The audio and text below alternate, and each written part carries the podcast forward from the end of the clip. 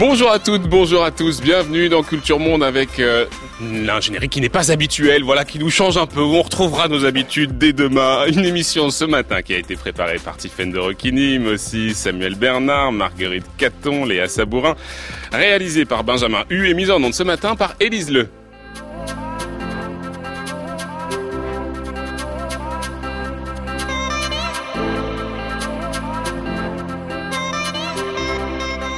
Dernier volet consacré à la réconciliation, c'était notre thème cette semaine. Après avoir interrogé l'existence d'un modèle européen de la réconciliation à travers le processus de construction de l'Union, après avoir parlé mardi de la Colombie qui peine à avancer sur le chemin de la paix malgré l'accord entre le gouvernement et les FARC de novembre 2016, après avoir évoqué hier l'impérieuse réconciliation de l'homme et de la nature, ce matin direction la Palestine. Alors que le 12 octobre dernier, Hamas et Fatah signaient un accord après dix ans de conflit intra-palestinien, à Hamas vers la fin de la guerre civile Pour l'interrogation, c'est notre sujet ce matin dans Culture Monde.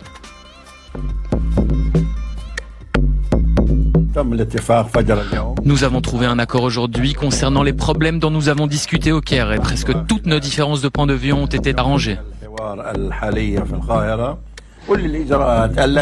Toutes les mesures prises devraient être terminées très prochainement concernant les fonctionnaires, l'électricité ou d'autres problèmes. Il y aura une percée et les citoyens de Gaza verront les résultats de cet accord. Nous accomplirons les aspirations de notre peuple en œuvrant pour un État palestinien indépendant et souverain avec Jérusalem comme capitale.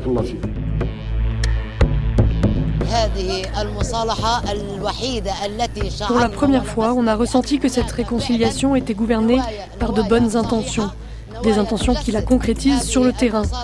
Mille félicitations à notre peuple dans la patrie et dans la diaspora.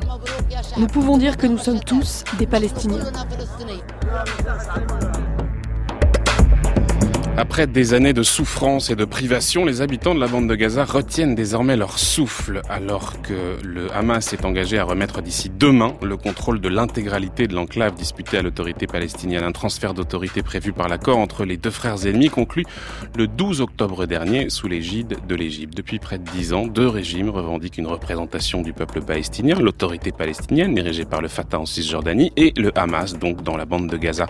L'issue de ce conflit interne qui oppose Hamas et Fatah n'a jamais semblé si proche. Mais l'accord sera-t-il réellement appliqué? Quelles sont les difficultés sur le terrain? Le Hamas est-il réellement prêt à désarmer? Et quelles pourront être les conséquences politiques pour la région? Pour Israël, bien sûr, l'État hébreu est-il disposé à reconnaître cette réconciliation alors qu'il joue depuis plusieurs années, depuis longtemps déjà, sur cette idée qu'il n'y a pas d'acteur unique et légitime avec qui discuter? Pour évoquer toutes ces questions, nous avons invité deux personnes ce matin. D'abord Alain Dikoff, bonjour. Bonjour. Merci beaucoup d'être avec nous ce matin. Vous êtes directeur de recherche au CNRS, directeur du série Sciences Po et puis auteur d'un ouvrage récent le conflit israélo-palestinien. 20 questions pour vous faire votre opinion qui était parue chez Armand. À vos côtés, Jean-Paul Chagnolo, bonjour. Bonjour. Merci également d'être avec nous. Vous êtes professeur émérite des universités et puis président de l'Institut de recherche et d'études Méditerranée et Moyen-Orient, l'IREMO, euh, et puis auteur vous aussi de Israël-Palestine, la défaite du vainqueur qui était paru chez Simbad cette année également. Alors, euh, ce conflit interne, il avait explosé, euh, rappelons-nous, suite à la victoire du Hamas aux élections de 2006, qui avait provoqué... 16. De, 2006, 2006, donc 2006, 2006, il y a 10 ans, un peu plus de 10 ans maintenant, euh, qui avait provoqué cette euh, période de, de, de, violence armée et puis évidemment une grande période d'incertitude institutionnelle et politique. Euh, le Hamas avait évincé euh, le Fatah de la bande de Gaza par les armes. Alors du point de vue international, c'est vrai que c'est un accord qui est important, symbolique, en ce qu'il verrait une entité considérée par la communauté internationale comme terroriste, le Hamas, remplacé par une autorité reconnue internationalement et censée préfigurer un État indépendant. Ça fait plus de dix ans maintenant qu'il y a ce conflit entre les deux parties. Euh, comment expliquer qu'ils cherchent aujourd'hui à émettre un terme? Qu'est-ce qui a poussé les deux camps, selon vous, à se résigner à l'entente? Alain Dikoff, on commence avec vous si vous voulez, alors peut-être je me permettrai euh, euh, une, une, petite euh, remarque. À un moment, il a été question de guerre civile. Mmh je, je, je, je, dirais que heureusement, euh, on n'est pas allé jusque là. C'est-à-dire qu'il y a eu, euh, il y a eu des affrontements, c'est vrai, euh, en 2000, en 2007, qui ont conduit en effet à la prise du pouvoir euh, du Hamas à, à, Gaza. Mais on ne peut pas dire qu'il y a eu de guerre civile dans le sens où une sorte de combat généralisé des euh, des Palestiniens entre eux. heureusement, on n'est pas allé jusque là. Donc vous avez raison. Les Palestiniens d'ailleurs parlent de guerre fratricide. Voilà. C'est comme ça qu'on traduit en arabe. Ça a vraiment été une lutte politique ouais. où il y a eu, c'est vrai, des morts, mais, mmh. mais, mais quand même en, de, de façon relativement limitée. Mais les Palestiniens parlent de guerre, vous concédez Oui, enfin de guerre, disons, de confrontation. De... Il y a eu des affrontements en 2007, c'est vrai. Après, euh, il n'y en, a plus. Donc c'est juste, je me permets de... Parce que, justement, faire une réconciliation après une guerre civile, je dirais, c'est encore autre chose. Hein. Je dis pas que c'est plus simple de, de, faire la réconciliation face à Hamas, mais on n'est pas dans le même type de registre. Alors, pour répondre à votre question, euh, bon, d'une part, euh, c'est vrai que c'est euh, depuis euh, depuis 2007 euh, la première fois qu'on a un accord en bonne et due forme qui a, je dirais, plus de chances de, de, de, de, connaître peut-être un succès que les accords antérieurs, mais il y a déjà eu des tentatives dans le passé. Hein, euh, depuis 2007, euh, il, y a eu un, il y a eu un certain nombre de tentatives qui, pour tout un tas de raisons, ne sont pas arrivées véritablement à, à, à, je dirais, à développer les, les potentialités qu'elles avaient. Alors pourquoi est-ce que cette fois-ci le, le, Hamas est, est, engagé, a été engagé plus loin dans cette, dans, dans ce processus de réconciliation qu'auparavant? Avant, bah, je crois que la réponse, elle est, elle, est à mon avis assez simple. C'est-à-dire que si on arrive à un accord à un moment, c'est que on a peut-être intérêt à le faire, qu'on n'a plus vraiment le choix, alors qu'avant on pouvait finalement ne pas aller jusqu'au Donc c'est ça, à mon avis, qui a changé cette fois-ci. Et, et, et, la raison, elle, elle est aussi, je dirais, assez en un sens matériel, hein, c'est-à-dire que le, le, le, le, Hamas qui contrôle la bande de Gaza donc depuis depuis 2007 euh, euh, est dans une situation d'impasse et cette hmm. impasse est en alors elle est en partie politique, mais elle est aussi due aux pressions que l'autorité palestinienne a pu exercer sur sur lui en, en réduisant le paiement des factures d'électricité qu'elle payait jusqu'alors euh, pour l'électricité qui est donnée à Gaza et en, en, en, coupant les salaires des fonctionnaires qui continuaient à être payés bien qu'étant à Gaza par l'autorité palestinienne. Donc il y a une sorte de contrainte qui, qui, hmm. Sur lui,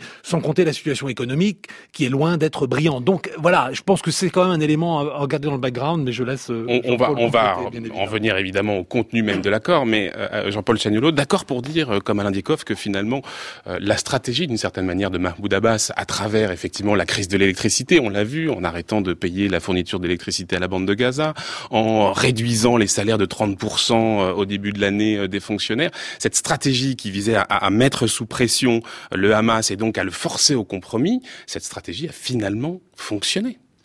Oui, euh, mais juste avant de répondre à votre question, je, euh, voudrais revenir, euh, comme l'a fait Alain, euh, sur, sur le, le, terme guerre civile. Moi, je crois qu'il faut vraiment faire attention au terme.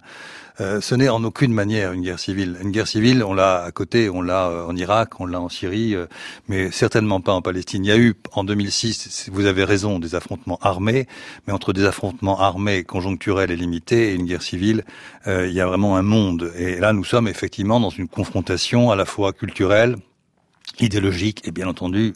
Politique. Et peut-être qu'il y a derrière ça une, une, un point de vue aussi, parce que euh, en Occident, on parle parfois de guerre civile palestinienne. D'ailleurs, quand on va sur la, fiche Wikipédia de ces événements, on parle de guerre civile palestinienne. Wikipédia n'est en aucune manière absolument, absolument, absolument. Mais la page en question nous rappelle que les Palestiniens eux-mêmes parlent de guerre fratricide. Oui, mais entre comme nous, on parle quand entre, le entre les courants du PS, on va euh, du Parti socialiste, enfin ce qu'il en reste, on va parler de guerre fratricide au, sein du Parti socialiste ou au sein des Républicains. Il faut faire attention au terme parce que c'est un piège, surtout quand on touche à des choses aussi délicates et, et importantes. Bon, euh, ça c'est ma première remarque. Ma deuxième remarque, c'est que il faut même revenir juste un petit peu sur les élections donc de 2006. Effectivement, ces élections sont même très particulières. C'était les premières élections euh, auxquelles les différentes factions euh, et formations politiques palestiniennes pouvaient participer. Le Hamas jusque-là euh, était totalement opposé aux accords d'Oslo et par conséquent ne voulait pas euh, être impliqué dans les institutions qui venaient d'Oslo et c'est pour ça par exemple qu'il n'était pas euh, aux élections de 1996 qui avaient été entièrement gagnées par le Fatah puisqu'avec le Fatah et quelques autres organisations.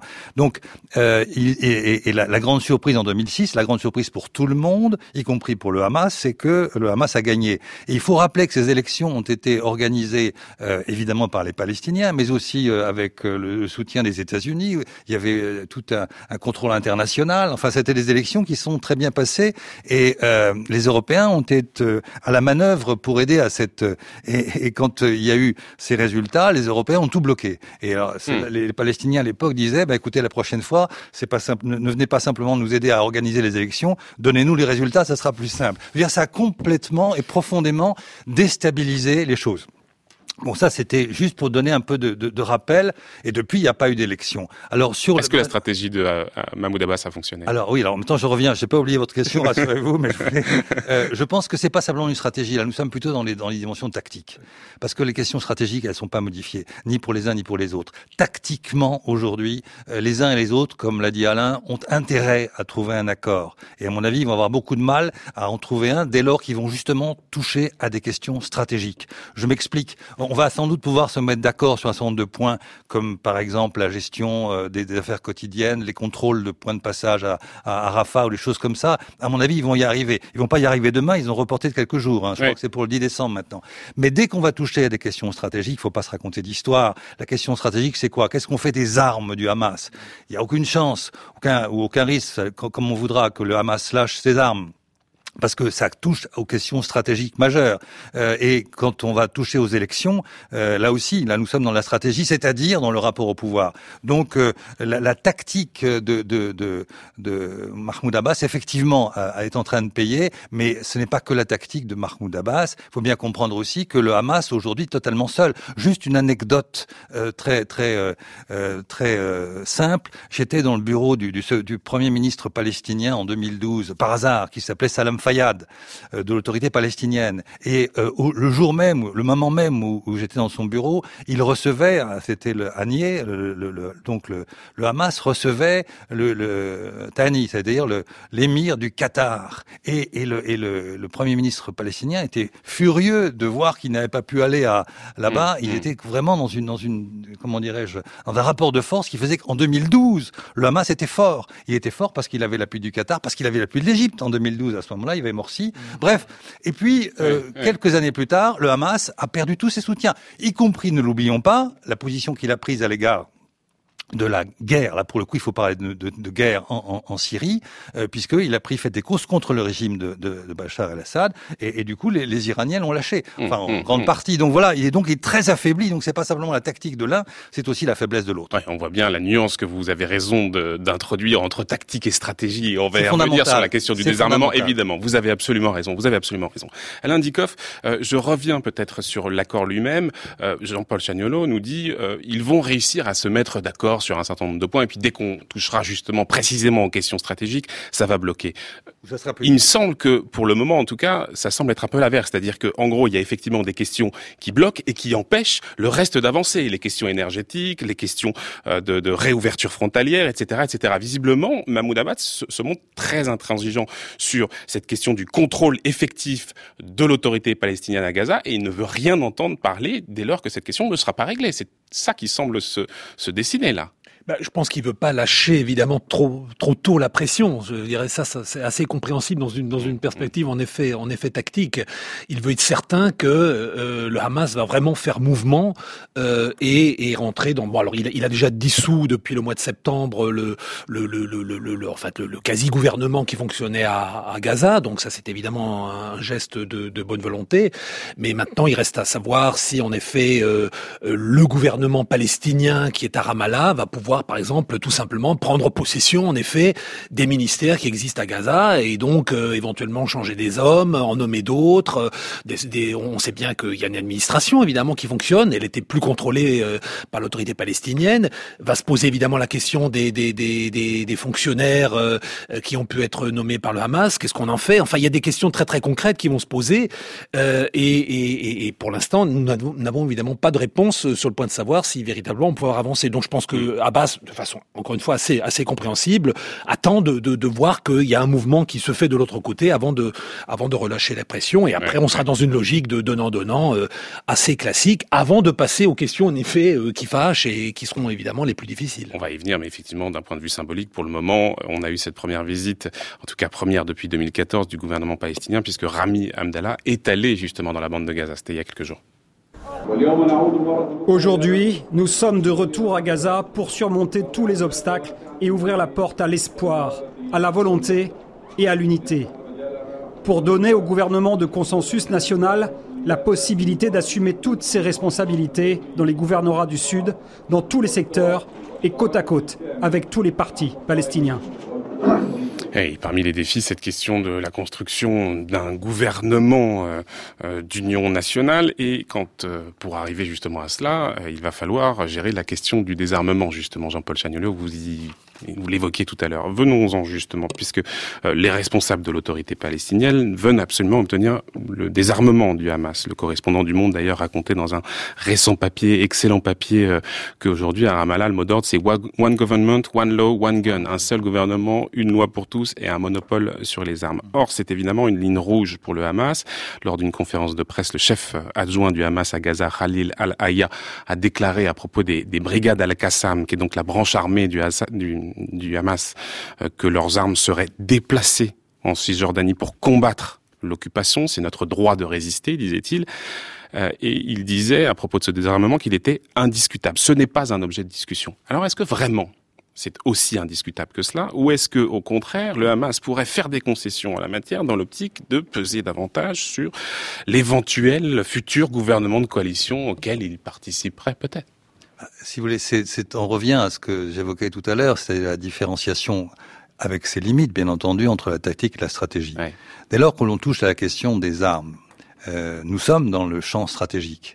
Et il est bien évident que le Hamas a une posture euh, qu'il qualifie de résistance, et forcément dans sa problématique de résistance armée. Donc il est exclu qu'il puisse euh, rendre les armes avec toute l'ambiguïté de la formule d'ailleurs de rendre les armes, car dans rendre les armes, c'est on les rend, mais on se rend. Donc euh, il mm. est exclu que la masse rentre là-dedans, c'est bien clair. Et ça ne peut être envisagé qu'à la condition que l'autre stratégie, c'est-à-dire celle de Mahmoud Abbas, fonctionne. C'est-à-dire que si Mahmoud Abbas avait effectivement des résultats politiques, tangible sur des négociations qui auraient des chances d'aboutir, à ce moment-là, on peut imaginer évidemment que euh, la stratégie du Hamas serait affaiblie et par conséquent, on pourrait repenser la question des armes. Mais tant que euh, euh, cette stratégie de euh, est euh, au, point mort. Quand je dis au point mort, c'est, elle est même en, régression parce que ce qui se prépare aujourd'hui, c'est pas des négociations, mais c'est plutôt des annexions. Autrement dit, vraiment, on va encore au-delà de la colonisation. Donc, je crois que là-dessus, c'est très clair. Donc, la communauté internationale dans cette affaire dont nous n'avons pas encore parlé, on, a une on en parlera. Vous inquiétez pas. On va commencer par les, problèmes intra-palestiniens et on y viendra. Bien sûr, mais dans les cercles concentriques d'une réflexion, on arrive à un moment donné à la question, puisque c'est euh, quelque part et en dernière instance un affrontement entre deux stratégies hmm. pour pouvoir essayer d'en éliminer une, avec les implications matérielles des armes que cela que cela donne, eh bien, il faut être capable de montrer que l'autre est, est, forte. Or, l'autre est d'une faiblesse absolue, quoi. Aujourd'hui, mmh. euh, Mahmoud Abbas est nu sur le plan interne euh, par rapport au Hamas et par rapport à sa propre population parce qu'il n'a rien obtenu depuis des années. Le seul moment où il y a eu un, un espoir de quelque chose, c'était avec Ehud Olmert en, 2000, en 2008. Mais sinon, rien. Donc, je crois que c'est ça. Donc, il faut replacer dans un contexte global, stratégique, cette question du désarmement. Donc, à mon avis, il n'ira jamais. Et reprenons la formule, rendre les armes. La, la polysémie du terme, rendre les armes, pour le Hamas, c'est impossible. Et donc, il n'y aura jamais de gouvernement d'union nationale En tout cas, parce qu'ils vont trouver peut-être une formule qui permettra de l'avoir, car il y a un, un, autre, un autre enjeu qui, qui, qui, est, qui est aussi très important, sur lequel on reviendra, ce sont les élections. Je pense qu'il est fondamental, c'est lancer les élections aujourd'hui. Hum. Et ça, ils, sont engagés à le faire. Alain Dikoff, est-ce que vous pensez qu'un gouvernement d'union nationale est possible ou euh, cette question du désarmement l'empêchera? Dans un premier temps, en tout cas. Alors, moi, moi j'aimerais peut-être revenir et, et peut-être en faisant rapidement euh, une comparaison sur cette question du désarmement. Parce que, bon, votre thème général, en plus, c'était la réconciliation pendant toute la semaine. Et je pense qu'il faut lier, en effet, cette question du désarmement à la question de la réconciliation. En fait, euh, on a trois modèles, à mon avis pour des sorties de, de, de, de conflits ou d'affrontements. On a le premier modèle qui a été par exemple le modèle de l'Irlande du Nord. Hmm. Là, c'est un modèle de remise des armes, c'est-à-dire que l'IRA et les groupes protestants paramilitaires ont rendu leurs armes. Il y a, eu ce qu'on appelle le decommissioning avec une commission. Et d'ailleurs, il y a eu dans tout le processus euh, euh suivant l'accord du Vendredi Saint euh, signé par, par Tony Blair à la fin des années 90, des moments où le processus politique s'est interrompu parce que l'Iran n'avait pas rendu les armes. Donc on voit bien que cette question des armes, elle est centrale dans les logiques de réconciliation. Ça, c'est le premier modèle. Le processus DDR, comme on dit aux États-unis, désarmement, oui, désintégration. Ça, c'était le, modèle. À mon avis, on n'aura pas ça. On n'aura pas ça parce qu'il y a de toute façon, en dehors même du Hamas, beaucoup d'armes en circulation du côté palestinien. Bon. Deuxième modèle. Le deuxième modèle, c'est le modèle qu'on trouve dans beaucoup de sorties de conflits, c'est l'intégration d'une partie des combattants non officiels, si je puis dire, à l'armée. En gros, ce serait l'idée qu'une partie des, des, des, combattants du Hamas sont intégrés aux forces de sécurité palestiniennes. Bon, ça, à mon avis, c'est un modèle qui pourrait éventuellement fonctionner, hein, qui pourrait éventuellement fonctionner et qui, ont, et, qui a été accepté dans d'autres dans, dans, cas euh, à travers le monde. Et il y a le troisième modèle qui, à mon avis, est un contre-modèle et qu'on trouve dans la région, c'est le modèle Hezbollah en gros. C'est-à-dire qu'on on, sort de la guerre, euh, de la guerre civile libanaise, où finalement les milices, la plupart des milices vont rendre leurs armes, à l'exception d'une seule, parce qu'elle est trop puissante, c'est le Hezbollah, qui continue finalement à avoir sa propre armée. Hein. Ça, à mon avis, euh, c'est pas acceptable pour l'autorité palestinienne. Ce troisième type de fonctionnement n'est pas acceptable par l'autorité palestinienne, et, évidemment euh, encore moins par Israël, et je dirais de façon générale par les puissances, euh, par la pas, pas, par toutes évidemment, pas par, par l'Iran certainement, mais par certaines puissances régionales certainement pas, et par les puissances extérieures encore moins. Hmm. Donc à mon avis, c'est, la question centrale, ça va être de dire si on arrive à avancer, c'est on va aller vers quel type de, de, de modèle? Alors le premier, j'y crois pas. Le troisième, à mon avis, il n'est pas, euh, il n'est pas souhaitable. Reste le modèle intermédiaire, en gros. Jean-Paul Chagnolo, justement sur ce deuxième modèle de réintégration d'une partie des combattants du Hamas dans les forces de sécurité de l'autorité palestinienne, c'est ça dont il est question? Oui, mais euh, il faut pas, il faut pas trop presser le pas. Euh, parce qu'en réalité, euh, bon, sur le Hezbollah, euh, je crois qu'il faut laisser de côté. C'est pas un modèle, c'est truc parce que la, situation est très singulière. Nous sommes en rapport avec un système pluricommunautaire qui n'existe en rien en, en, Palestine. Autrement dit, vous avez une cohésion de la société palestinienne une cohésion à la fois sociétale et nationale, avec toutes les contradictions qu'il y a aussi, bien entendu, sur lesquelles on pourra revenir, elles sont importantes, mais ça n'a rien à voir avec les, avec les clivages communautaires violents euh, qu'il y a en, Liban. J'étais encore au Liban il y a quelques jours, euh, on, est en plein dans, cette affaire avec l'affaire Hariri, euh, on, on, a vu à nouveau les choses se, se, réapparaître, même si cette affaire a, a peut-être donné un sursaut national intéressant. Enfin bref, donc le Hezbollah, il faut laisser de côté à mon avis. Euh, mais par contre, pour l'idée de, de, de, rendre les armes, je, je, je maintiens l'idée, c'est que euh, on peut imaginer l'intégration, je suis tout à fait d'accord avec ce que dit Alain, mais à condition que pour qu'il y ait intégration, il y ait un accompagnement politique. C'est pas possible que ça soit en amont ils accepteront pas. Et euh, on peut les comprendre. Euh, ils vont pas se rendre désarmés. Si vous avez en face de, de, de, de vous la, la, la, une puissance nucléaire. Euh, je parle d'Israël, euh, surarmée à tous égards, et très, extrêmement puissante et moderne. il est, le Hamas va pas va pas lâcher ses armes, c'est clair. Il faut trouver une formule qui associe le politique et ça. Donc si on a un vrai processus politique, à un moment donné, il serait, soyons rêvons une seconde, à une au-delà de la réconciliation, s'il y avait un vrai processus politique qui pourrait aboutir, euh, à ce moment-là, euh, la question se poserait, à mon avis, dans pour reprendre ta trilogie, en termes d'intégration. On va mettre les, les, miliciens dans une armée nationale, ou du moins euh, une armée entre guillemets, parce qu'il faudra que ce soit un État palestinien démilitarisé. Enfin bon, dans les forces de sécurité, disons, c'est tout à fait jouable. Mais avant cela, je, je ne pense pas du tout, c'est mm-hmm. injouable. Alain Dikoff, le, le, la deuxième option que dont vous dites qu'elle est finalement la seule plausible, même si évidemment il faudra aussi discuter politiquement. Elle règle pas aussi un, un, un problème qui est que ce n'est pas la seule force armée euh, en Palestine. Il y a d'autres groupes, et là je pense en l'occurrence au djihad islamique palestinien. Alors certes, ce n'est pas le poids euh, ni militaire, euh, ni la même assise, euh, disons, sociale que la Hamas, mais ça reste quand même, quoi, on dit à peu près 10 000 combattants. Alors là aussi, on va avoir un, un vrai défi. Alors c'est un groupe qui est particulier, c'est un groupe euh, nationaliste islamique euh, sunnite, euh, étrangement euh, financé, en tout cas en partie par Téhéran, euh, qui a été créé en 1979. Ça, c'est aussi un défi auquel il va falloir répondre.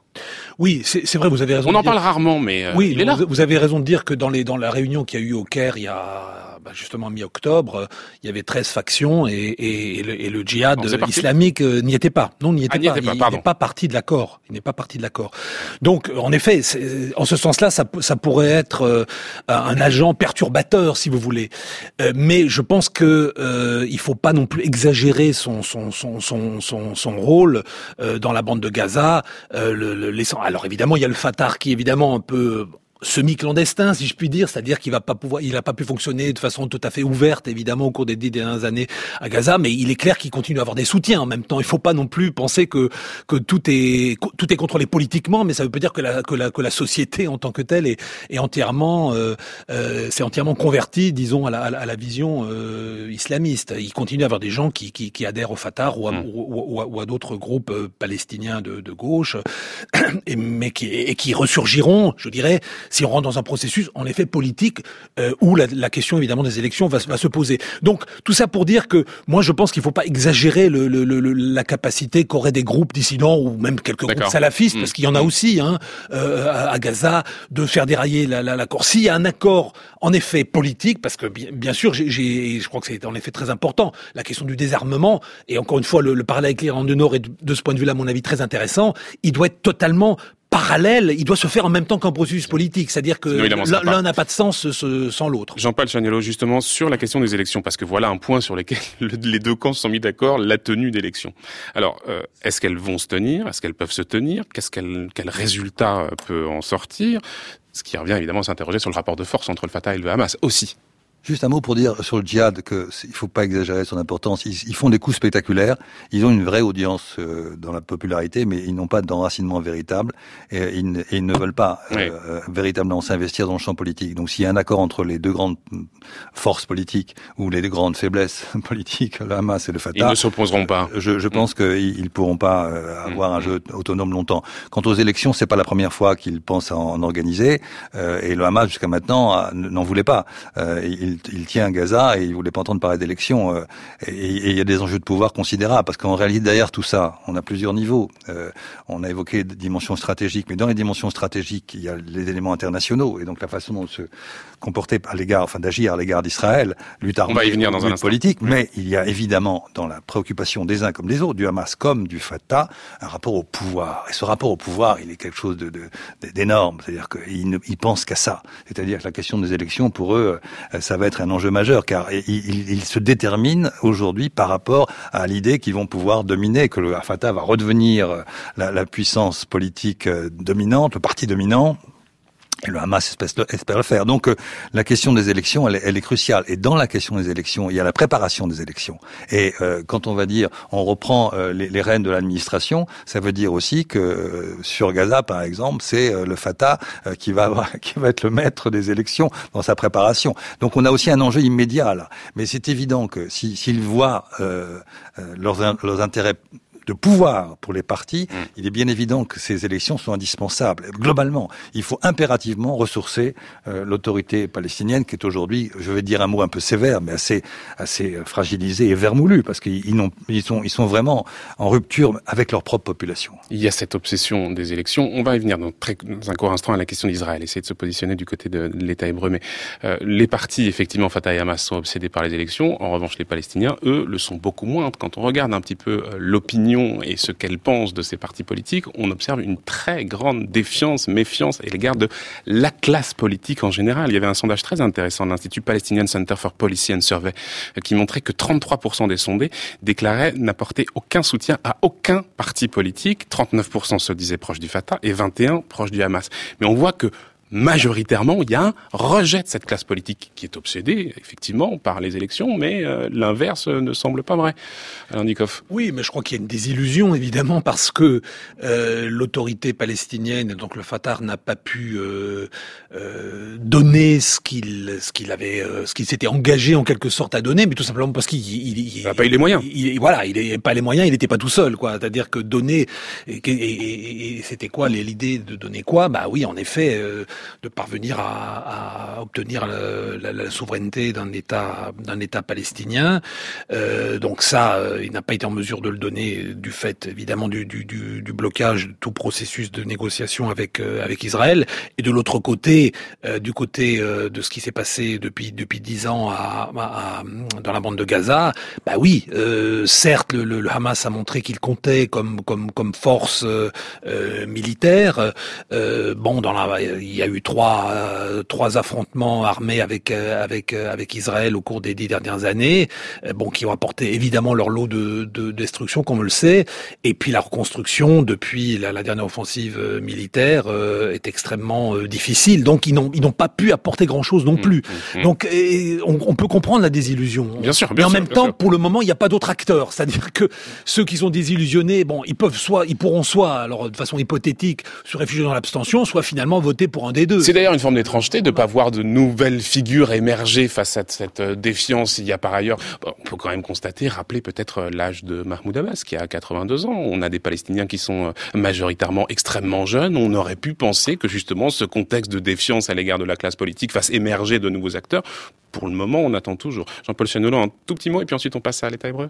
Oui, je crois que l'échec du, du Fatah en 2006 est, est déjà lié au fait qu'ils euh, étaient coupés de leur base. Dans la mesure où, au mm. moment des élections, je ne vais pas revenir dans les détails, mais il y avait deux modes de scrutin proportionnel d'un côté et scrutin majoritaire de l'autre, moitié-moitié. Et le Fatah n'a pas perdu la proportionnelle, parce que c'était, par définition, quelque chose de politique. Mais dès qu'on parlait des individus, il y a eu des, des, des candidatures séparées, il y a eu des, des, batailles, enfin bref. Donc ils ont perdu en, en, partie à cause de ça. Maintenant, je crois que nous avons euh, la, la, la, fabrication depuis des années d'une sorte de classe dirigeante euh, autour de l'autorité palestinienne, qui a sclérosé l'autorité palestinienne euh, et qui s'est totalement coupé euh, de la de la population. Mais il ne faut pas confondre ce, ce, processus, qui est évidemment gravissime euh, d'un point de vue sociologique, de, de la réalité des, des, gens dans la rue qui ont envie de s'exprimer. Donc s'il y a des élections demain, je pense tout de même qu'il y aura une participation forte parce qu'ils ont envie de, de justement de s'exprimer enfin après dix années où ils ont été mis sous le boisseau et par le Hamas et par l'autorité palestinienne dans des conditions évidemment très différentes.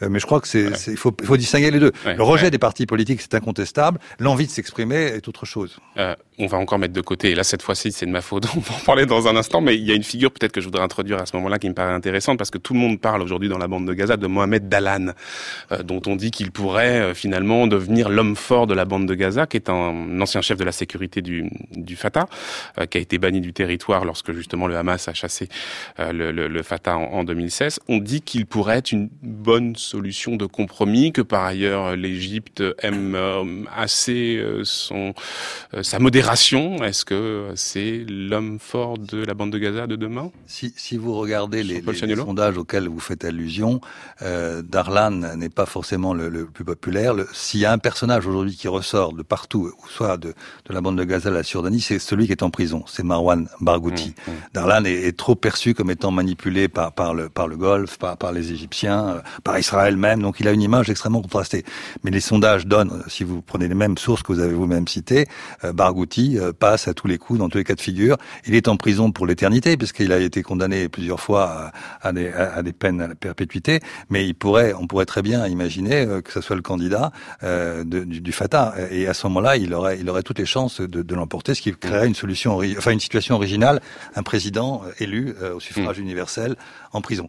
Bon, mais, mais à mon avis, il, a plus, il aurait plus de chances que Darlan, qui est très controversé pour les, pour les raisons que je viens d'évoquer, qui, qui semble vraiment être un peu l'homme de. D'ailleurs, il était en train de préparer quelque chose et, et, probablement ce qui se passe en ce moment est lié à, à, au fait que Darlan avait, avait l'intention de revenir, comme vous l'évoquez, grâce au soutien égyptien. Je pense que c'est lié. Israël, donc. Écoutez ce que le Premier ministre disait au moment justement de cet accord de réconciliation entre le Fatah et le Hamas. Benjamin Netanyahu, donc. Nous attendons de tous ceux qui parlent d'un processus de paix de d'abord parler de la nécessité de reconnaître l'État d'Israël, l'État du peuple juif. La paix exige la reconnaissance de cet État, l'État-nation du peuple juif. Il ne faut pas s'intéresser à une fausse réconciliation dans laquelle les factions palestiniennes se réconcilient les unes avec les autres sans reconnaître notre existence. Par conséquent, nous attendons de voir se réaliser trois choses. Premièrement, la reconnaissance de l'État d'Israël. Deuxièmement, le démantèlement du bras militaire du Hamas. Et troisièmement, la rupture de la connexion avec l'Iran qui appelle à notre destruction.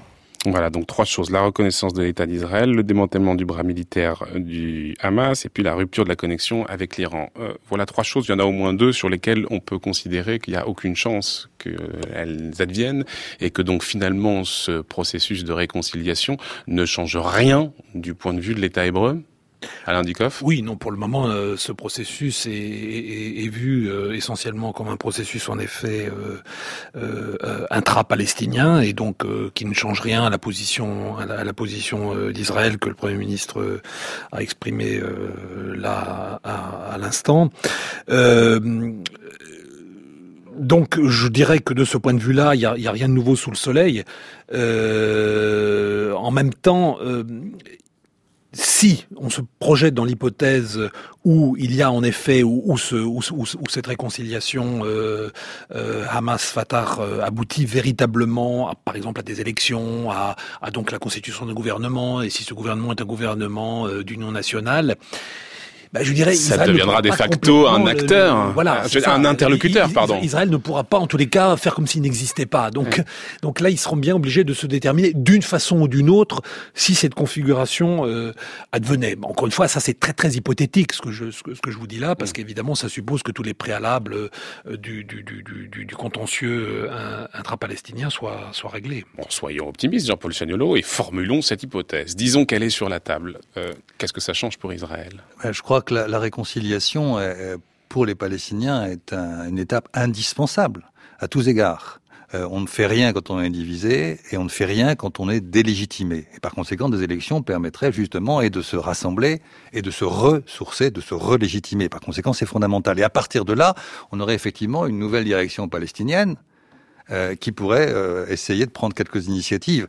Et, et, comme vient de dire Alain, euh, Israël devrait en tenir compte. Étant entendu, il faut pas se raconter d'histoire non plus, que depuis des années, le gouvernement Netanyahou ne veut pas entendre parler d'un État palestinien, ne veut pas entendre parler de négociations. Oui, donc d'une certaine manière, ce n'est pas dans son intérêt cette réconciliation. Ah bien sûr que non. Et, et à mon avis, ils, ont, ils, ont fait, ils vont faire pression, y compris via les États-Unis, y compris via les États-Unis, pour que cette réconciliation soit bancale ou ne puisse pas aboutir. Elle finira sans doute par aboutir, mais c'est pas sûr. Visiblement, c'est déjà le cas Visiblement, c'est déjà le cas. Hein. Ils ne, ils ne la pression des États-Unis. Bien sûr, bien sûr. On a, le, le Majed Farage qui est avec des responsables palestiniens il y a quelques jours.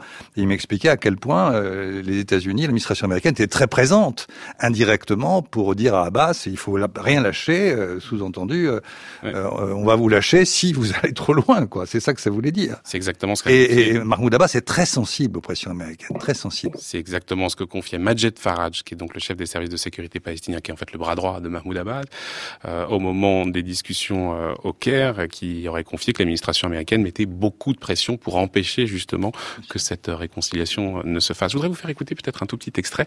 C'est euh, la déclaration de l'ancien ambassadeur d'Israël en Allemagne, quand je disais tout à l'heure euh, que finalement Israël n'avait pas intérêt à cette réconciliation. Écoutez lui ce qu'il disait à propos du Hamas, c'était il y a quelques jours. Le Hamas, c'est le gouvernement israélien. Mm-hmm. C'est nous qui avons créé le Hamas afin de créer un poids contre le Fatah à l'époque.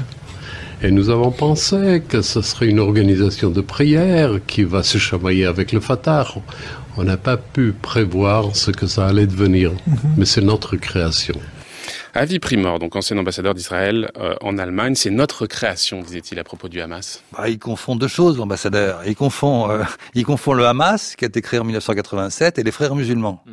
Et c'est vrai que dans les années 70-80, euh, Israël a essayé de s'appuyer sur les frères musulmans, qui à l'époque, qui à l'époque, et jusqu'en 1986-87, ne se battaient pas contre Israël. Ils étaient dans une perspective de long terme consistant à islamiser euh, la société palestinienne sans intervenir contre euh, contre l'occupant. Donc pour les Israéliens, effectivement, c'était intéressant de, de, de, manipuler et d'appuyer les frères musulmans. Mais quand les frères musulmans ont commencé à politiquement comprendre, et notamment grâce à ce que faisait le djihad islamique à, une certaine époque, eh bien, euh, les, frères musulmans ont, sont, sont, branchés sur le, sur le champ politique et ils ont créé le Hamas en 1987 au moment de la première intifada. Sans ça, ils auraient été complètement écartés. Et le Cheikh Yassine, qui était déjà l'animateur des frères musulmans, euh, on a retrouvé ce, on a retrouvé à un moment donné des, des Kalachnikov sous sa, sous son, enfin chez lui quoi. C'est-à-dire que ils ont ils ont tourné, enfin ils ont revisité leur stratégie hmm. et, par conséquent euh, c'est complètement faux ce que vient de dire l'ambassadeur. Je dis ça avec beaucoup de, de nuances, mais c'est faux. oui, c'est très nuancé effectivement. Non, mais je veux dire, on va retrouver dans un, on va retrouver dans un court instant. Il avait dit les frères musulmans, c'est vrai. Dit le Hamas, c'est faux. On va retrouver dans un court instant Leïla Serat pour parler du rôle de l'Égypte dans ces réconciliations. Mais Alain Dikov, vous voulez réagir peut-être Non, non, non, mais je pense que c'est tout à fait vrai. C'est-à-dire qu'il y y y a, ce que tu dis, c'est-à-dire qu'il y y, a, il y a eu un, il y a eu un raccourci. C'est-à-dire que euh, une chose est de soutenir un islam qui apparaissait comme quiétiste, c'est-à-dire en effet, c'est ce qu'il a dit d'ailleurs. Bon, en effet, qu'ils qu'ils vont prier, ils vont, ils vont faire des, des, un peu des organisations de bienfaisance, etc. Tout ça ne mange pas de pain, d'autant plus que ça permet de diviser le camp palestinien. Mais évidemment, avec le, avec le déclenchement de la première intifada en décembre 1987, la, la, la configuration a totalement changé et il est assez évident que les frères musulmans ne pouvaient pas, en tant qu'organisation, je dirais, rester à l'écart de ce qui se passait à l'époque. Et donc, ils ont été, ils sont rentrés dans un processus de politisation. Et le résultat, ça a été en effet la création du Hamas. Et tout cela nous conduit. C'est que le Hamas, Jean-Paul la charte de, de, du printemps de cette année, euh, ne fait plus référence aux frères musulmans. Hein, il s'autonomise par rapport aux frères musulmans. Et évidemment, c'est lié aussi au contexte. Enfin, c'est intéressant de voir. Ce, Mais le lien existe toujours et le lien à l'Égypte est toujours là. Et justement, on va l'interroger avec une nouvelle invitée. Ne plus comme ils l'ont fait si longtemps. Leïla Serat, bonjour. Bonjour. Bonjour, merci beaucoup d'être avec nous. Vous êtes postdoctorante à l'Institut universitaire de Florence et puis auteur de cet ouvrage qui était paru aux éditions du CNRS, Le Hamas et le monde. Cet accord entre le Fatah et le Hamas dont on parle euh, depuis presque une heure maintenant avec Alain Dikoff et Jean-Paul Chagnolo, il a été signé au Caire, en Égypte. C'est évidemment tout sauf un hasard, c'est un signe qui révèle parfaitement euh, l'influence de l'Égypte, le rôle qu'elle entend jouer sur euh, le règlement de ce conflit. Oui, bien sûr, mais l'Égypte a toujours, euh, je dirais, été le médiateur euh, privilégié dans la réconciliation palestinienne. Hein, ce n'est pas nouveau, mais euh, il est vrai que cette fois, il y a eu un, investissement du Caire assez faramineux, au sens où depuis plusieurs mois, les Égyptiens réunissent régulièrement le Fatah et le Hamas au Caire et envoient également une délégation égyptienne qui fait la, la navette entre Ramallah et Gaza euh, il y a encore quelques jours. Donc euh, bon, cet investissement, euh, comme je le disais, n'est pas nouveau, mais il s'explique pour le, le, le, maréchal El-Sisi pour, par des raisons à la fois internes et externes. Internes, c'est-à-dire que le, les Égyptiens ont besoin d'un partenariat avec le Hamas pour lutter contre l'État qui dans le Sinaï, mais c'est surtout un investissement externe au sens où le maréchal El-Sisi a besoin de s'assurer les faveurs de Washington, de, de, de Donald Trump, qui lui-même donc a indiqué vouloir trouver une solution euh, au conflit israélo-palestinien. Donc c'est bien, euh, à mon avis, euh, dans une compréhension globale qu'il faut comprendre cet investissement égyptien au sens où le maréchal al-Sisi cherche vraiment à se rapprocher de Washington, a besoin de ça pour, une, pour des questions évidemment aussi qui relèvent de sa légitimité intérieure qui est fragilisée. Et, et, et encore une fois, je pense que ce qui est important de, de, de rappeler ici, c'est que il y a quand même une différence, je crois, entre l'investissement diplomatique et la volonté réelle de, de parvenir à un objectif. C'est-à-dire que ce n'est pas parce que euh, les Égyptiens s'investissent dans le dossier que euh, finalement euh, ils, ils, veulent réellement ou cherchent réellement ou sont optimistes eux-mêmes quant aux au, au résultats. Leïla Serat, on ne vous entend plus peut-être la ligne. Vous entendez Ça y est, on vous entend à nouveau. Allez-y, poursuivez, pardon. Allez-y.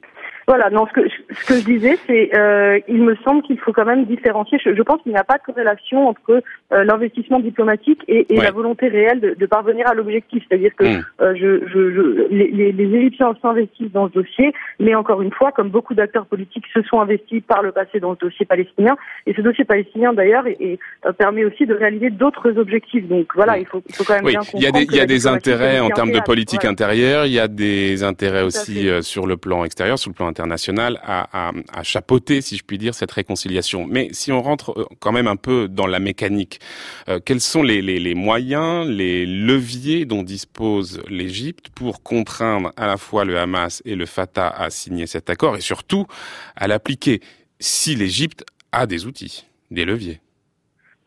Alors l'Égypte, tout à fait, a des outils et des leviers. Euh, et d'ailleurs, euh, on voit bien aujourd'hui que, euh, alors qu'on pouvait être jusqu'à présent optimiste quant à sa dernière réconciliation, puisque euh, il y a eu, il faut le dire, hein, un changement politique interne euh, au Hamas, qui à présent, a, après des élections internes et un changement de leadership, a accepté de se soumettre à toutes les conditions émises par Mahmoud Abbas. avec justement à travers ce relais diplomatique égyptien et, et, il faut bien voir que depuis euh, donc euh, les trois derniers jours, on a bien vu à nouveau que, comme en 2014, euh, le, la réconciliation palestinienne bloquait sur la question du paiement des salaires des fonctionnaires. Donc ce n'est pas ce n'est pas la question de, de, de, des points de passage, du contrôle des points de passage qui ont été remis à Mahmoud Abbas, comme on l'a vu il y a 15 jours avec le passage de Rafah. C'est véritablement la question du paiement du salaire des fonctionnaires. C'est ces 40 000 fonctionnaires qui travaillaient pour le gouvernement de Gaza, qui doivent passer sous la direction de l'autorité palestinienne de Ramallah. Et c'est cette question qui bloque. Donc on voit bien mmh. que cette question bloque à nouveau parce que les Israéliens empêchent tout simplement Mahmoud Abbas de payer, comme en 2014, le, le, le, le, salaire des fonctionnaires, alors même que cette question a été finalement réglée à travers l'accord du Caire dont vous parliez du 12 octobre. Euh, le 12 octobre, qu'est-ce qui s'est passé? Le Fatah et le Hamas au Caire se sont mis d'accord euh, sur le, paiement du salaire des fonctionnaires que Mahmoud Abbas était censé payer aujourd'hui euh, aux fonctionnaires, à ces 40 000 personnes. Et finalement, Mahmoud Abbas recule à nouveau sur cette question. Donc on voit bien que finalement, euh, vous parliez des cercles concentriques, je crois que c'est très important de comprendre que finalement, euh, au-delà des acteurs politiques palestiniens, il y a quand même un projet euh, israélien soutenu par les Américains qui dépasse les acteurs politiques et euh, on, demande à Mahmoud Abbas de ne pas céder, de, voilà, de montrer qu'il y a quand même un discussion politique qui perdure entre Palestiniens pour finalement escamoter une, un projet qui, finalement empêche les, les, les Palestiniens de, parvenir à toute tout accord, en tout cas pour lever le blocus.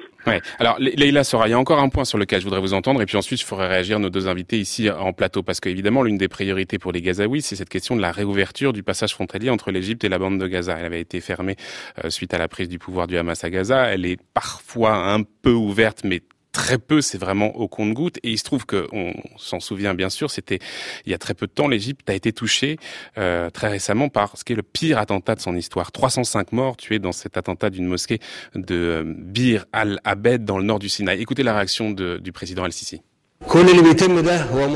Tout ce qui se passe en ce moment est une tentative pour freiner nos efforts contre le terrorisme.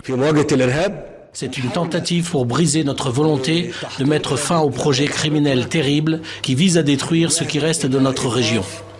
Leila Sorat, est-ce que cet événement euh, hypothèque cette perspective de réouverture du passage frontalier?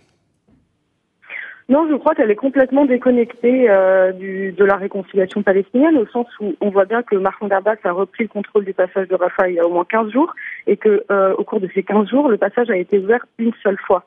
Euh, bien avant l'attaque. Donc je crois qu'il n'y a pas vraiment de lien entre cette hmm. attaque et l'ouverture du, du, passage de Rafah. Non, je crois que euh, en, en l'occurrence, le, l'attaque euh, terroriste est déconnectée de, de, la réalité de et l'enjeu en fait de l'ouverture du passage de, de, Rafah. Ce que veulent les Gazaouis et ce que cherche à obtenir le Hamas, c'est l'ouverture des points de passage ou en tout cas la levée du blocus. Donc comment obtenir cette levée du blocus? Évidemment, la, la géographie est utile pour l'expliquer soit on passe par la réconciliation palestinienne pour obtenir une levée du blocus, en tout cas une ouverture des points de passage qui lient la bande de Gaza et Israël. Euh, si cette réconciliation ne peut pas euh, avoir lieu, eh ben, hmm. ce sera un autre projet politique hmm. euh, hmm. qui adviendra et qui sera probablement encore une fois mené sous l'égide de l'Égypte, c'est-à-dire l'ouverture peut-être permanente ou pas du passage entre de Rafah, entre l'Égypte et Gaza, et un État palestinien sur Gaza uniquement, avec la perspective d'un État palestinien la Cisjordanie Gaza, qui disparaîtrait définitivement. On va faire réagir peut-être nos deux invités ici en plateau, Alain Dikoff et Jean-Paul Chagnolo, sur cette question du rôle de l'Égypte, peut-être sur la question de la réouverture et plus, plus généralement sur la question aussi du, de la lutte contre le terrorisme, parce que peut-être que c'est un des objectifs pour le coup de l'Égypte. Est-ce que l'Égypte euh, pourrait essayer d'obtenir des choses, des engagements, euh, notamment de la part du Hamas, dans cette lutte contre le terrorisme qui est une priorité pour l'Égypte? Alain Dikoff. Bah alors peut-être sur euh, sur Rafah d'abord la première chose c'est qu'en effet c'est le c'est le seul point de contact entre entre Gaza et, et, et l'Égypte puisque les autres points de contact sont, sont tous euh, euh, si je puis dire, par, par, par Israël, puisqu'ils touchent le, le, territoire israélien. Donc évidemment, on comprend l'importance que ce point a pour la population palestinienne, par exemple pour les étudiants ou pour les personnes qui, qui veulent se faire soigner en Égypte, c'est vital à bien des égards pour eux. Euh, la réalité, c'est qu'en effet, euh, il y, y, a eu un chiffre qui, qui est sorti tout récemment d'une organisation, d'une ONG euh, israélienne d'ailleurs, qui qui qui, euh, qui, s'intéresse à ça et qui a qui a révélé que dans les, les six premiers mois de cette année, ce point de Rafah a été ouvert 17 mmh. jours. Donc ça vous donne l'idée, c'est très très peu, évidemment 17 jours sur 6 mois. Donc il y a un enjeu. Bon, la question de l'enjeu, elle est, elle, est là, elle, est centrale. Alors euh, en, en, même temps, bien évidemment, euh, euh, la, la, la, position de l'Égypte dans cette affaire est centrale. C'est-à-dire que c'est l'Égypte qui ouvre ou qui ferme, dans le fond. Hein. C'est l'Égypte qui ouvre et qui ferme. Hmm. Et, là, je serais peut-être un peu plus nuancé. Je crois qu'on l'a d'ailleurs vu tout de suite après l'attentat. La, la, réaction des autorités militaires égyptiennes a été très claire. C'est-à-dire que pour le moment, on n'ouvre pas. Hmm. Parce qu'évidemment, ça peut être un point à partir duquel des, des, des, des, des, des, combattants, ou en tous les cas des, des, des personnes qui peuvent partager les, certaines idées euh, avec, avec des des, des, des, bédouins ou autres qui sont actifs au Sinaï, qui peuvent avoir apporter leur savoir-faire, qui pourraient apporter des armes, etc. Donc eh, il peut y avoir un enjeu. Ce Nord Sinaï, ça va être un foyer justement. C'est euh, déjà un foyer. Donc, évidemment, les Égyptiens voudraient éviter qu'il soit alimenté. Donc évidemment, ils ont un moyen de contrôler ça et ils seront, à mon avis, quand même très très attentifs pour sécuriser au maximum ce point de passage, parce qu'il y a un enjeu aussi pour eux quand même. Hein. Euh, leur objectif, c'est quand même que le Nord Sinaï soit un petit peu plus sous contrôle qu'il ne l'est actuellement. Jean-Paul Chagnolo, dernière intervention en guise de conclusion. Bah écoutez, je crois que l'Égypte euh,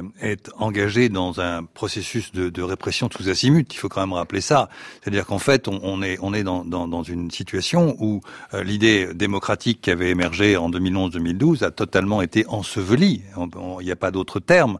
Et par conséquent, euh, il y a actuellement des... Moi, j'étais au Caire il y a encore pas longtemps, c'est même terrible. J'étais avec des chercheurs égyptiens, enfin des amis qui étaient, il se trouve, chercheurs, dans un café. Ils, ils osaient pas parler c'était à ce point-là, c'est-à-dire qu'on a dû aller euh, dans un endroit privé pour continuer à discuter. C'est-à-dire qu'on est vraiment dans une chape de plomb.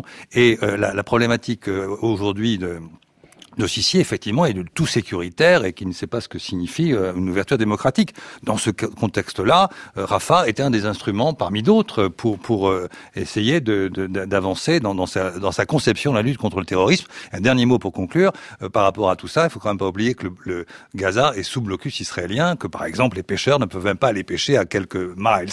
Et ça aussi, c'est un des éléments fondamentaux de cette affaire. Je veux avoir le droit de voyager. Tous les citoyens ici à Gaza doivent pouvoir voyager dans le monde entier. On n'est pas des prisonniers. On est étudiants et on demande juste nos droits. Moi, je veux terminer ma maîtrise.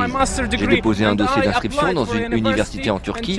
J'ai tous les documents pour voyager, mais je ne peux pas. Ce papier, ça prouve que j'ai un numéro, que je suis sur la liste d'attente. Si je le montre à la frontière, ils verront que je me suis inscrite pour passer, que j'ai un numéro. Je suis tellement fatiguée, vous savez, on souffre tellement. Je m'en fiche que ce soit le Hamas ou le Fatah qui tiennent la frontière. Je veux juste pouvoir passer pour mes enfants.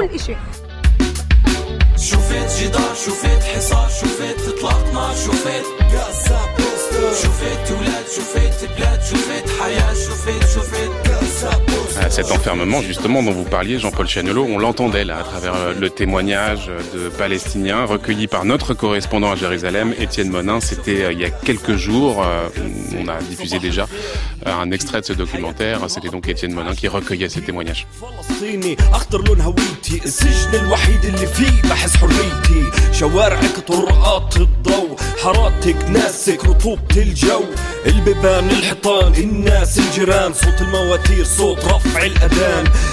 Voilà, c'est sur cette musique Gaza Poster des Palestinian Unit que l'on se quitte. Merci beaucoup à tous de nous avoir éclairés sur ce délicat sujet. Mais quand on parle de réconciliation, en fait, on se rend compte que c'est toujours extrêmement délicat, quelle que soit la situation.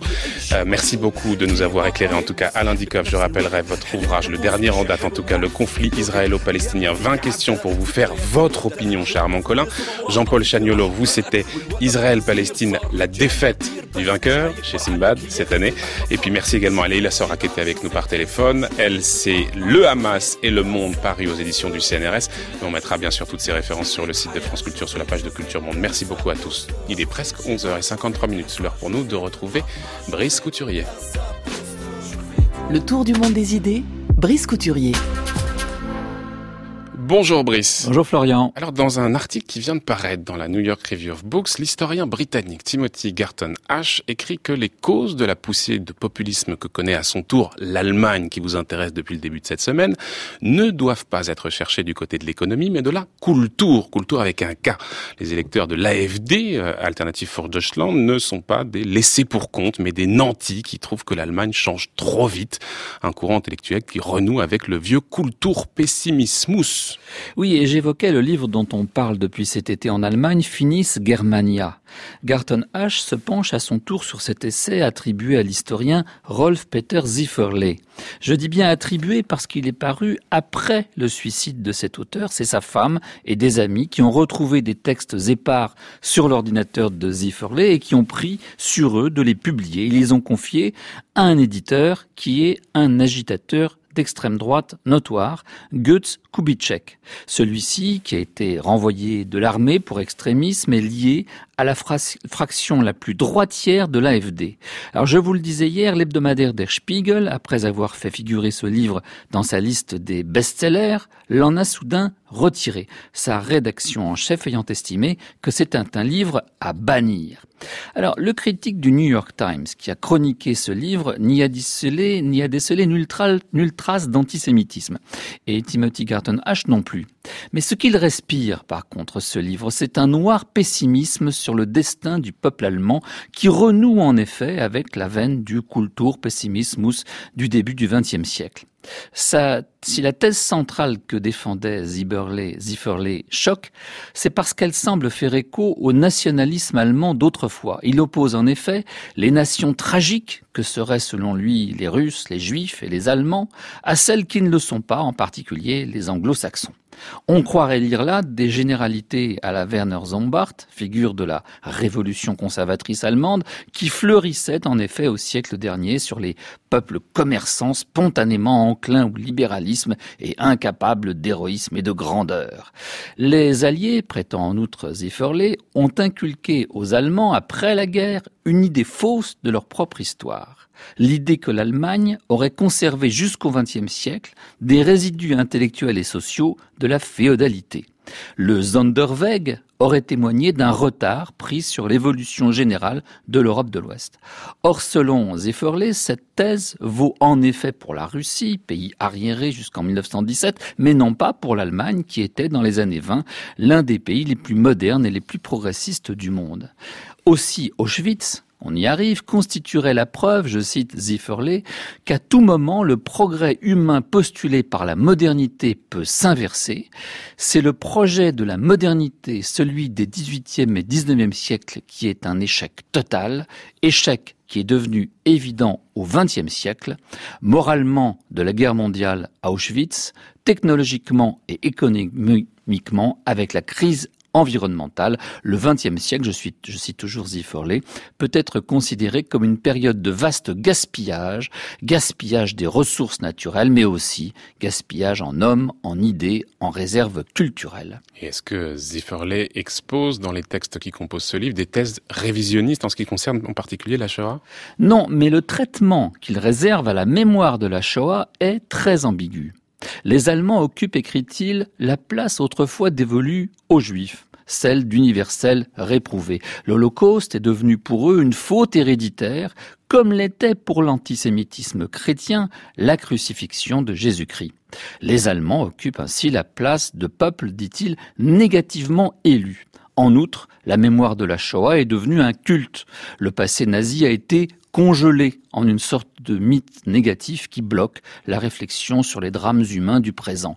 Le nazi éternel, je cite, est devenu le diable sécularisé de notre présent éclairé. Or, l'auto-diabolisation des Allemands les aurait conduits vers une disparition volontaire dont témoignerait à la fois l'effondrement de leur natalité et l'ouverture à une immigration de masse par Madame Merkel. Des thèses qu'on rencontrait déjà chez Thilo Sarrazin en fait. Mais l'évolution intellectuelle de Hans-Peter Ziffer, telle que Garton H la reconstitue, est révélatrice d'une dérive qui interroge parce qu'elle a affecté d'autres intellectuels de sa génération. Le cas extrême étant évidemment celui de Horst Mahler, cet ancien avocat spécialisé de l'extrême gauche allemande des années 60, impliqué d'ailleurs dans la bande à Bader à sa sortie de prison on l'a découvert converti à un néonazisme sans complexe, antisémite forcené, négationniste à tout craint. Alors Zifferley n'avait pas le profil de l'extrémiste de droite classique. Dans sa jeunesse, il a appartenu à des mouvements gauchistes. En tant qu'universitaire, il s'était fait connaître par des travaux érudits sur le marxisme, mais il est surtout connu pour des essais témoignant d'une profonde inquiétude écologique. Pionnier de l'histoire environnementale, il a d'ailleurs été conseiller d'Angela Merkel sur les questions climatiques. Et Garton Ash de s'interroger sur l'effet produit par l'expulsion de ce livre de la liste des best-sellers Spiegel. Clairement, ce genre de censure ne fait qu'alimenter la paranoïa populiste et cela permet aux extrémistes de poser aux martyrs de la liberté d'expression. La percée électorale de l'AFD montre que cela a un prix politique et qu'il est élevé. À méditer donc. Merci beaucoup Brice Couturier pour cette chronique qu'on peut retrouver sur le site de France Culture, www.franceculture.fr. Dans un très court instant, on retrouve Olivia Gesbert et la grande table.